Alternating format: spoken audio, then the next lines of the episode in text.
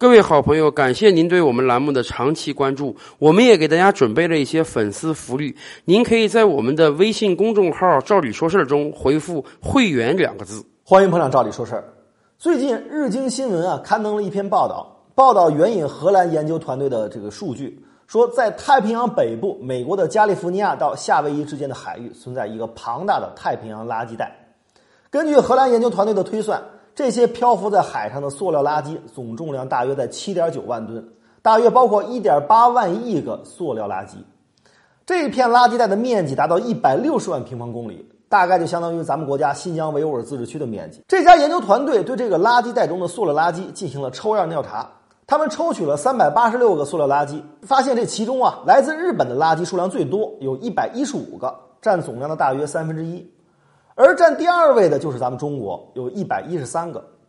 事实上，日本的数据，还要考虑到二零一一年东日本大地震的海啸影响。当年的地震和海啸导致震区的巨量的垃圾被冲入了太平洋。如果考虑到这个因素，来自我们中国的塑料垃圾可能比日本还要多，位居太平洋垃圾来源国的第一位。根据研究团队的分析，这次测算出的塑料垃圾重量是二零一四年数据的十六倍。现在，塑料垃圾已经给海洋生物安全和整个太平洋生态系统造成了严重影响。这些塑料垃圾在海洋的漂浮过程中，逐渐破碎成了直径在五毫米以下的细微颗粒物。这些细微颗粒物可以通过进入海洋生物的体内，对整个生物和生态系统造成严重的负面影响。无论来自我们中国的塑料垃圾数量是第一还是第二，这种高排名显然不是一个值得自豪的成绩。地球是全人类的，是我们大家的。破坏了太平洋的生态系统，作为太平洋沿岸的我们，也一样会深受其害。在我们的日常生活中，塑料制品已经必不可少。特别是近年来，随着电子商务和现代物流业的飞速发展，我们对塑料制品的需求量更是突飞猛进。我们每天数量庞大的外卖送餐、网购快递，都离不开海量的塑料包装。